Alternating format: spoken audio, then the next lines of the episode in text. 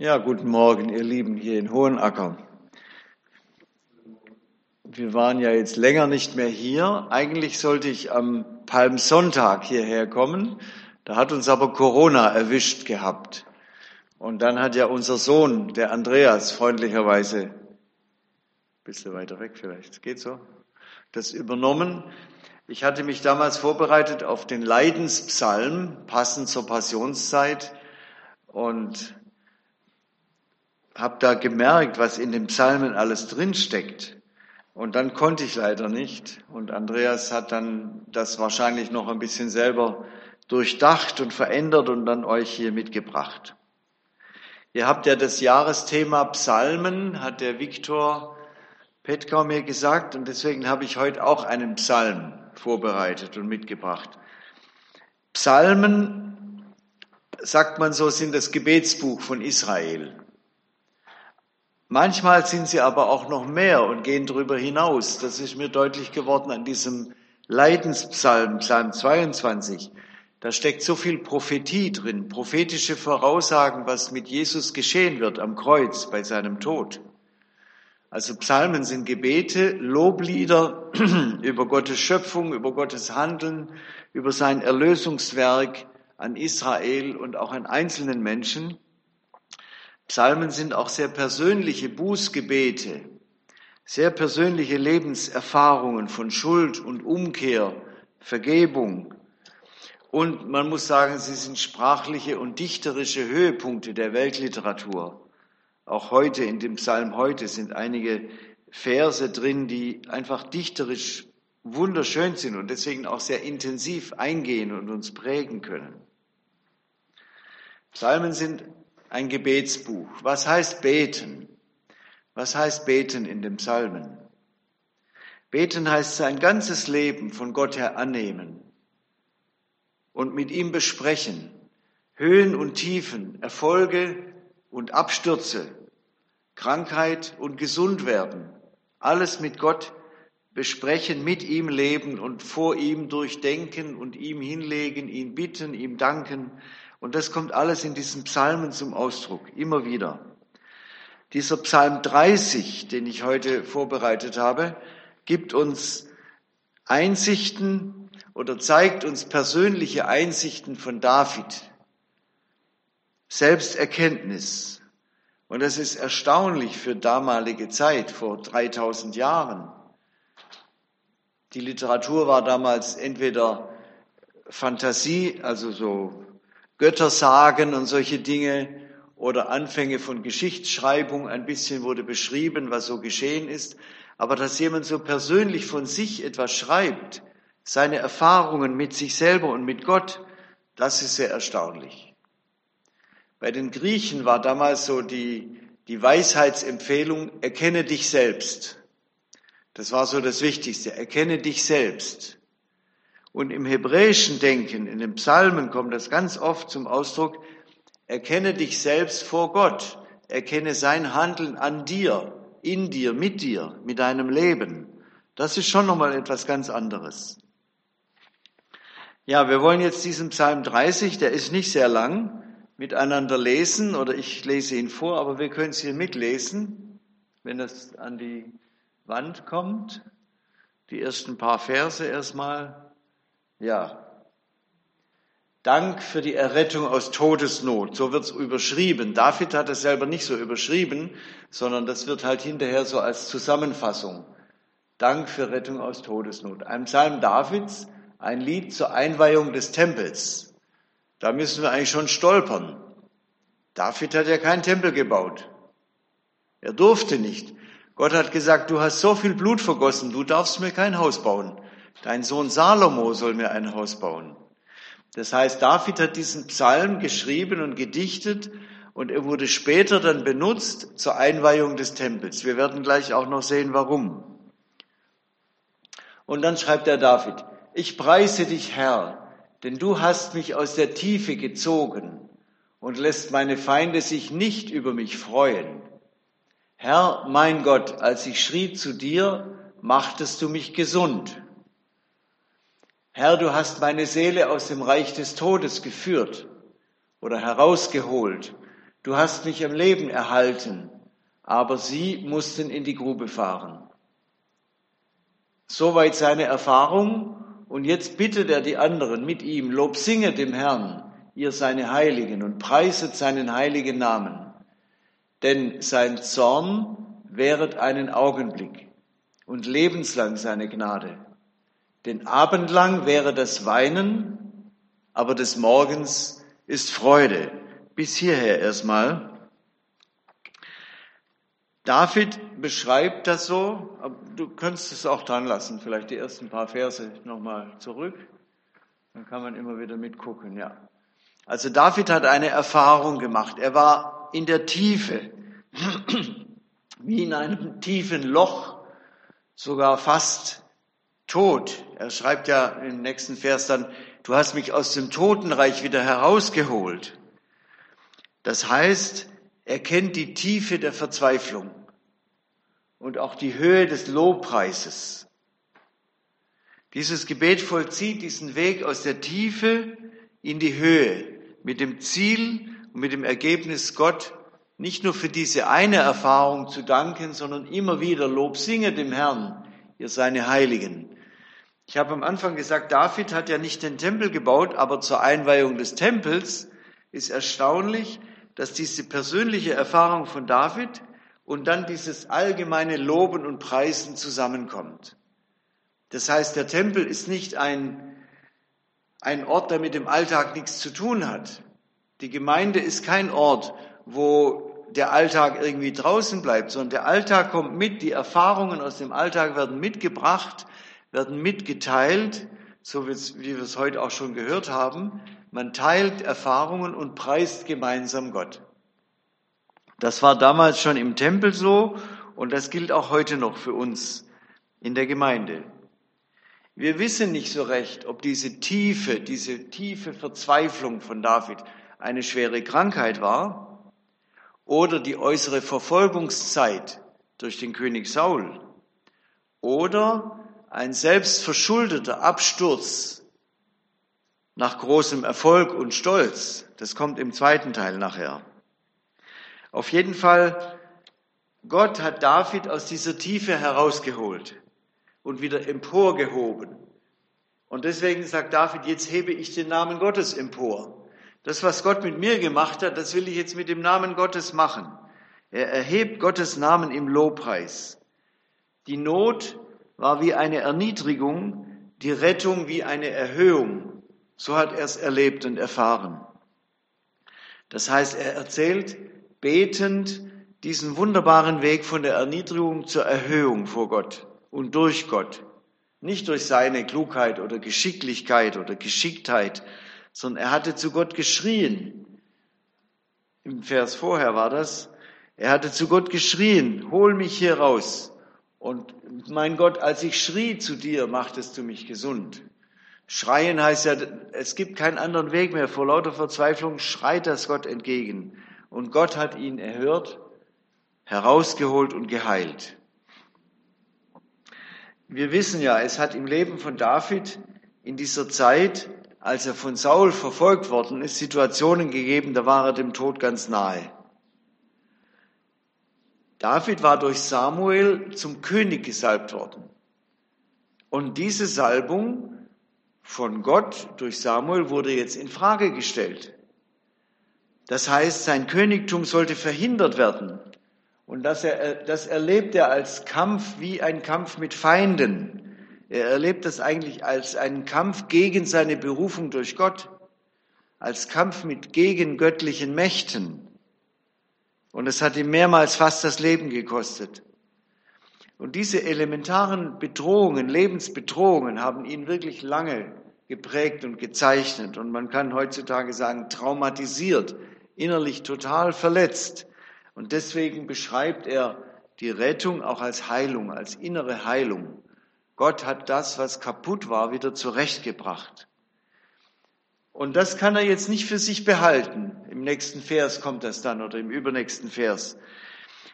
Es geht ja um ihn persönlich, aber nicht nur um ihn persönlich, sondern es geht um seine Berufung durch Gott. Gott hat ihn berufen zum König, das sollte verhindert werden und Gott hat es jetzt doch möglich gemacht. Also es geht um Gottes Sache, deswegen Lobpreiset mit ihm, Lob singen mit mir zusammen dem Herrn. Gottes Sache hat sich doch durchgesetzt. Es geht um das persönliche Genießen von Gottes Rettung und Güte und dann um das gemeinsame Anbeten, um die gegenseitige Ermutigung. David erzählt diese Erfahrung im Gebet und vor der Gemeinde und die Gemeinde soll ermutigt werden, denn jeder macht ja sicher irgendwann mal solche Situationen, wo man tief drin steckt, wie in einem Loch drin steckt und zu Gott schreit. Und deswegen wird diese persönliche Erfahrung den anderen mitgeteilt, so wie wir es heute auch immer wieder machen, damit es zum Loblied in der Gemeinde werden kann. Und dann überlegt er nochmal, was habe ich denn da erlebt? Was war das denn? Und wie bringe ich das zusammen mit meinem Verstehen von Gott? Diese Lebensbedrohung, ich habe es erfahren wie den Zorn Gottes oder als ob er nicht mehr da gewesen wäre. Und dann kommt doch die Rettung und der Lobpreis. Und jetzt sagt er gemeinsam für alle, was gilt, sein Zorn, Gottes Zorn währt einen Augenblick und lebenslang seine Gnade. Den Abend lang wäre das Weinen, aber des Morgens ist Freude. Was ist das mit dem Zorn Gottes? Wenn wir in Schwierigkeiten oder in schwerer Krankheit stecken. Wir können auf Gott vertrauen, aber manchmal ist das für uns wie verdunkelt und wir denken, wo ist er denn? Wir erleben das vielleicht als Abwesenheit Gottes, so wie Jesus im Kreuz. Warum hast du mich verlassen? Warum bist du jetzt nicht da? Es fühlt sich so an, als ob Gott seine Güte zurücknehmen würde. Und das erfährt ein Mensch dann als Zorn Gottes und denkt, es dauert eine Ewigkeit, wenn man da drin steckt. Und erst im Nachhinein kann man sagen, das war ja nur ein Augenblick. Und seine Gnade währt in Ewigkeit, währt lebenslang. Dieser Zorn Gottes oder was ein Mensch als Zorn Gottes erfährt, ist keine Willkür von Gott, dass er einfach irgendwann mal zuschlägt oder so, sondern es ist eigentlich kein Zorn gegen Menschen, sondern gegen das Böse gegen die Bosheit, die auch uns, in uns steckt, so ist sein Zorn eigentlich ein Akt der Gerechtigkeit. Gott, der Schöpfer, will seine Schöpfung wieder zurechtbringen, will das Böse hinausschaffen. Gott hat Regeln oder Gesetze gegeben bei der Schöpfung und bei der Erschaffung des Menschen. Und sein Zorn richtet sich dagegen, dass diese Regeln durchbrochen werden. Das heißt, sein Zorn heißt eigentlich, er bleibt sich treu. Er will das wiederherstellen. Sein Zorn zielt auf die Umkehr, auf die Umkehr zu Gott hin. Und so hat es David ja auch erlebt. Ein Augenblick des tiefen Lochs, der Verzweiflung, oder in den nächsten Versen kommt es dann nachher, wie ein Absturz, ein Augenblick und die Errettung dann als Erfahrung, dass es dauert dass es sich durchzieht wie ein roter Faden durch unser Leben. Seine Gnade zieht sich lebenslang durch. Wenn wir nur die Augen dafür offen haben und auch über unser Leben hinaus. Das ist nicht nur eine Erfahrung im Alten Testament. Ich habe im Neuen Testament drei Stellen gefunden, wo das ähnlich beschrieben wird. Der Petrus schreibt einmal, nachdem er schreibt, was für große Schwierigkeiten die Gemeinden haben. Er sagt, dann werdet ihr jubeln, nachdem ihr jetzt eine kurze Zeit, wenn es sein muss, mancherlei Anfechtungen zu erleiden habt. Wer in der Anfechtung drinsteckt oder in der Verfolgung oder im Gefängnis, der denkt, das dauert ja ewig, wann komme ich endlich hier raus? Wo ist Gott? Aber wenn wir unser ganzes Leben sehen und Gottes ganze Geschichte mit uns Menschen, dann sagt Petrus, wenn es jetzt eine kurze Zeit dauert, wenn es sein muss, aber dann werdet ihr lebenslang Gott anbeten, das Heil erleben. Oder der Paulus schreibt mal, unser gegenwärtiges Leiden, das leicht wiegt, schafft uns eine ewige und über alle Maßen gewichtige Herrlichkeit. Es wiegt leicht und die Herrlichkeit ist gewichtig, die wiegt schwer. Aber wenn wir drinstecken, wiegt es natürlich nicht leicht. Dann ist es eine große Anfechtung und wir denken, wo ist denn Gott? Und wir müssen uns die Augen öffnen lassen für diese gesamte Linie und Geschichte und merken dann, aha, im Nachhinein kann man sagen, das war wie ein Augenblick, aber lebenslang seine Gnade. Oder Jesus sagt selber zu seinen Jüngern, kurz bevor er sterben muss, ihr werdet leiden, doch eure, euer Leid soll in Freude verwandelt werden. Jetzt habt ihr Leid, aber ich will euch wiedersehen und euer Herz soll sich freuen und eure Freude soll dann niemand von euch nehmen. Und David schreibt es so literarisch schön, am Abend weinen und am Morgen wieder Freude. Das ist wie ein Wunder, der Übergang von der Finsternis, wenn wir den Gott, Gott als verborgen, als zurückgezogen erleben, zum hellen Tag der Gnade und der Freude. Und das ist wie Heilung in der Tiefe unserer Seele. Wenn man das erfährt oder wenn man es liest von anderen, die es erfahren haben oder wenn man es hört, wenn es jemand berichtet, das ist Ermutigung, dass wir wissen dürfen, Gott heilt. Gott wird nicht ewig verborgen sein. Gott wird sich vielleicht kurz zurückziehen und nicht zeigen, aber er ist gegenwärtig und wird sich wieder zeigen. Jetzt zum zweiten Teil. Das war also praktisch seine Erfahrung und dann verarbeitet er diese Erfahrung. Und jetzt der zweite Teil ab Vers 7. Ich dachte erst, jetzt beschreibt er diese Erfahrung nochmal etwas genauer. Was war das denn? Vielleicht ist es auch eine andere, eine neue Erfahrung, eine schreckliche Erfahrung, die er hier beschreibt. Er sagt, ich werde niemals wanken.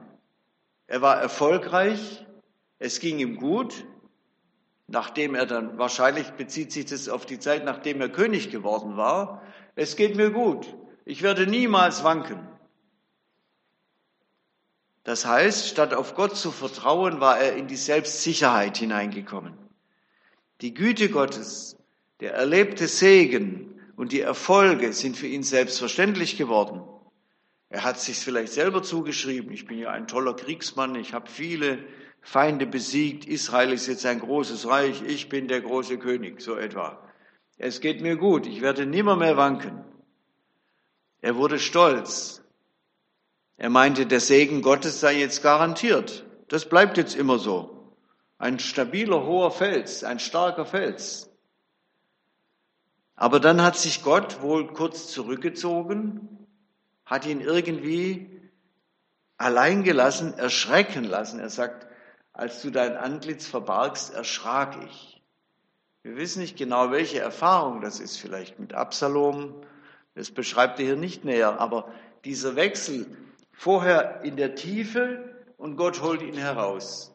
Und jetzt in der Höhe, auf der Höhe seines Erfolgs, im Stolz, in der Selbstsicherheit. Und Gott lässt ihn abstürzen. Er erschrickt. Wenn Gott sich zurückzieht, muss er erschrecken.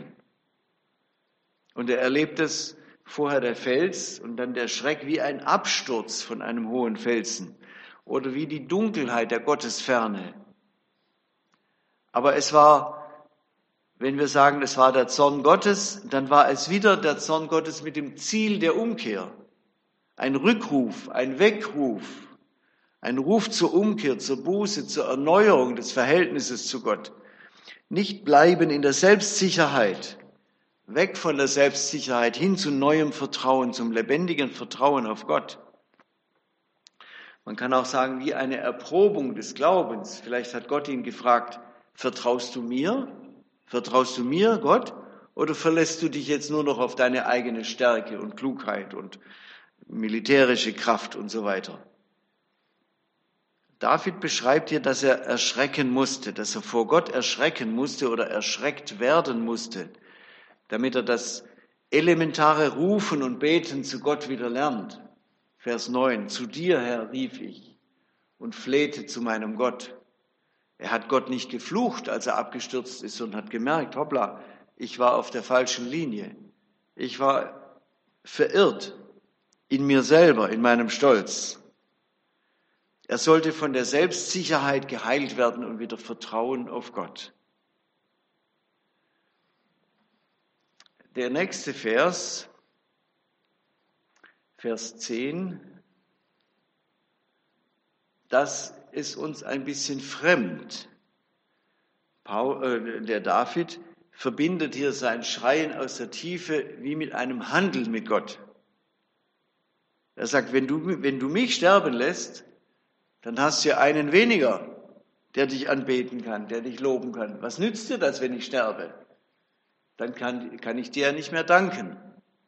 Dann kann ich deine Treue nicht mehr verkündigen. Also Gott, bitte, errette mich, damit ich dich loben kann und auch in der Gemeinde dich loben kann. Also der Schrei um Rettung ist für David der Schrei um persönliche Errettung und Begegnung mit Gott, aber auch, er hält es ihm vor, wenn du mich errettest, dann kann ich dich weiterhin verherrlichen. Dann kann ich erzählen, dass Gott es geschafft hat, sich einen Anbeter zu erhalten. Also das ist so ein bisschen ein Handel. Es kommt im Alten Testament immer wieder vor, uns ist das eher fremd als ob wir mit Gott handeln dürfen in dieser Weise. Was nützt es dir, Gott, wenn ich sterbe? Bitte erhalte mich, dann kann ich dich preisen und loben. Er erlebt hier auch die Wende als ganz persönliche Freude und neues Leben. Vielleicht der nächste Vers gleich. Ja, das ist jetzt diese ganz persönliche Erfahrung, über das neu geschenkte Heil. Das heißt, Rettung, Heilung ist wie eine totale Verwandlung. Du hast mich mit Freude gegürtet. Das Festgewand drückt äußerlich aus, was der Mensch innerlich empfindet und erfährt. Wir sagen ja manchmal, Kleider machen Leute. Es gibt ja auch ein Buch, Kleider machen Leute. Aber hier ist es andersrum. Die Freude macht die Kleider. Die Trauer macht die Kleider, die Trauer macht den Sack. Sack und Asche, sagt man, oder hat man damals gesagt. Und die Freude macht ein Festgewand. Das heißt, die Kleider, das Äußerliche drückt aus, was in uns steckt. Das Innere und das Äußere gehören zusammen und bedingen sich. Das Innere bedingt das Äußere. Bewegung der Seele führt zur Bewegung des Körpers. Hier heißt es einen Reigen, einen, einen Tanzreigen oder Reigentanz. Das ist in unserer Kultur jetzt nicht so üblich. Wir haben ja ein paar Jahre in Afrika gelebt und haben das erfahren, wie Menschen einfach in der Freude dann tanzen und klatschen und zum Ausdruck bringen, was sie innerlich empfinden. Das Innere prägt und formt das Lob Gottes und dann auch das Äußere. Das Innere prägt das Äußere und das drückt das Lob Gottes aus. Und im nächsten Vers zum Schluss, das gilt, jetzt auch wieder für die ganze Gemeinde, diese Erfahrung von Errettung und Heilung ist so stark, dass er sagt, das wird in Ewigkeit gelten. Das ist jetzt nicht nur einmal. Gott hat mich einmal errettet, ich danke ihm einmal und fertig. Nein, er sagt, ich will jetzt nicht mehr stille werden. Ich will immer wieder Gott Lob singen und danken. Und das heißt, es wird auch in zukünftiger Krise, in zukünftiger Anfechtung, in zukünftiger Krankheit mich durchtragen oder mir helfen, dass ich es durchstehen kann. Diese erfahrene Freude wird nicht mehr verstummen. Sie wird zum Dank für alle Ewigkeit. Ja, ich bin jetzt einfach diesen Psalm entlang gegangen, so Vers für Vers, aber wir fragen uns natürlich, kennen wir solche Erfahrungen? haben wir das auch durchgemacht. Tiefe wie im Loch, Verzweiflung und dann wieder Errettung, Heilung erfahren. Hat Gott mich oder dich schon einmal eine Zeit der Klage erleben lassen und dann eine Zeit des Freudentanzes, des Reigens oder eine Zeit der Verirrung im eigenen Stolz, dass wir merken, ich bin jetzt irgendwie weg von Gott, ich verlasse mich ja nur noch auf mich selbst. Und dann das Erschrecken darüber und die Umkehr zurück zu neuer, freiwilliger, bewusster Abhängigkeit und Vertrauen von Gott. Kennen wir, dass das Leiden Freude hervorbringt in der Folge? Oder wir fragen uns im Nachhinein, wie lange hat das denn gedauert bei mir? Wie lange hat die Nacht gedauert? Wie lange hat es gedauert, bis der Morgen wiederkommt? Am Abend das Weinen, am Morgen die Freude. Aber diese Nächte sind vielleicht manchmal sehr lang. Und wir könnten uns jetzt gegenseitig erzählen, wir haben ja schon ein paar Beispiele gehört heute Morgen, wie Gott erfahren wird im Alltag. Jeder von uns hat das bestimmt schon erfahren. Und wenn jemand möchte, kann man auch hier nochmal erzählen davon. Ich will mal anfangen. Ich habe einmal eine ziemlich schwere Krankheit gehabt. Es war in einer Zeit, da ging es mir sehr gut. So wie der David schreibt. Ich dachte, ich bin gesund, ich bin fit, was soll mir schon passieren? Ich werde immer so bleiben, ich werde nicht wanken. Und dann war es der kleine Blinddarm. Dieses kleine Ding hat sich entzündet, ist sogar geplatzt. Ich als Doktor habe es zu spät gemerkt. So ist das mit uns. Wir erklären es dann irgendwie anders und musste dann schnell ins Krankenhaus. Meine Frau hat dann gesagt, ich schnapp dich jetzt und fahr dich los. Und musste dann gleich operiert werden. Und nach der Operation ging es mir eine Weile ziemlich schlecht, weil der Darm nicht wieder in Gang gekommen ist. Es war wie eine Darmlähmung. Und ich hatte dann meine, meine Bibel dabei und habe angefangen, die Psalmen zu lesen. Vom Psalm 1 an, immer wieder. Psalm 1, Psalm 2, Psalm 3 und bin dann bei diesem Psalm 30 hängen geblieben. Das war für mich, das ist jetzt mein Psalm. Ich hatte damals im Tiefpunkt kurz den Eindruck, das wird nichts mehr. Ich werde wahrscheinlich sterben. Das war wie so ein paar Sekunden, so das Gefühl, jetzt ist es bald aus. Und dann, sowas habe ich noch nie erlebt gehabt, habe ich plötzlich, ich war wach, ganz viele Figuren gesehen, so in, in lilanen Kutten, mit so Kapuzenkutten, die sind da um mich rumgetanzt und haben gesagt, dich kriegen wir auch noch dich kriegen wir noch. Und dann haben sie gesagt, deinen Safe knacken wir auch noch. Ich weiß das noch wie heute. Und es war Bedrohung, wie am Anfang heißt es ja, meine Feinde. Meine Feinde sollen sich nicht über mich freuen, aber sie waren da. Das war keine Vision, kein Traum bei Nacht. Ich war wach, habe das so erlebt und plötzlich waren sie wieder verschwunden. Plötzlich waren die weg. Das war für mich wie eine Todesdrohung und wieder Errettung aus dieser Todesdrohung. Oder Todesangst. Errettung durch Gott. Ich habe nichts dazu beigetragen. Ich war in dem Moment nicht mal wach genug, um zu sagen, im Namen Jesu verschwindet. Ich war äh, wie gelähmt. Aber sie waren dann plötzlich, sie mussten wegrennen und waren wieder weg. Und so heißt es hier im Psalm am Anfang, deswegen habe ich mich darin wieder gefunden. Du lässt meine Feinde sich nicht über mich freuen. Du hast meine Seele aus dem Reich des Todes herausgeführt aber sie mussten in die Grube fahren. Und dann diese Erfahrung, ah du bist sehr flexibel, du gehst immer dahin, wo ich gerade rede. Jetzt nochmal den letzten Vers, Vers 12.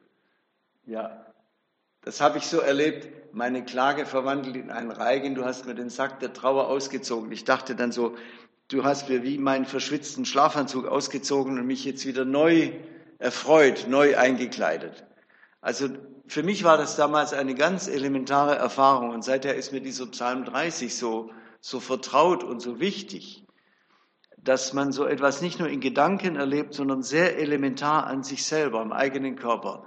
Ich bin wie, wie verloren, wie weg von Gott und plötzlich greift er wieder nach mir und verändert das und das hat bei mir wochenlang eine ganz neue Einstellung und Freude ausgelöst damals, diese Erfahrung Gott ist treu, Gott ist gegenwärtig, Gott hat mich wieder nicht in den Tod hineinfallen lassen, sondern hat mich gerettet, hat mich geheilt. Ja, das ist meine Erfahrung zu diesem Psalm 30. Ich weiß nicht, ob jemand anders noch etwas erzählen möchte oder sich erinnert an etwas, was dann vielleicht wieder hochkommt und lebendig wird.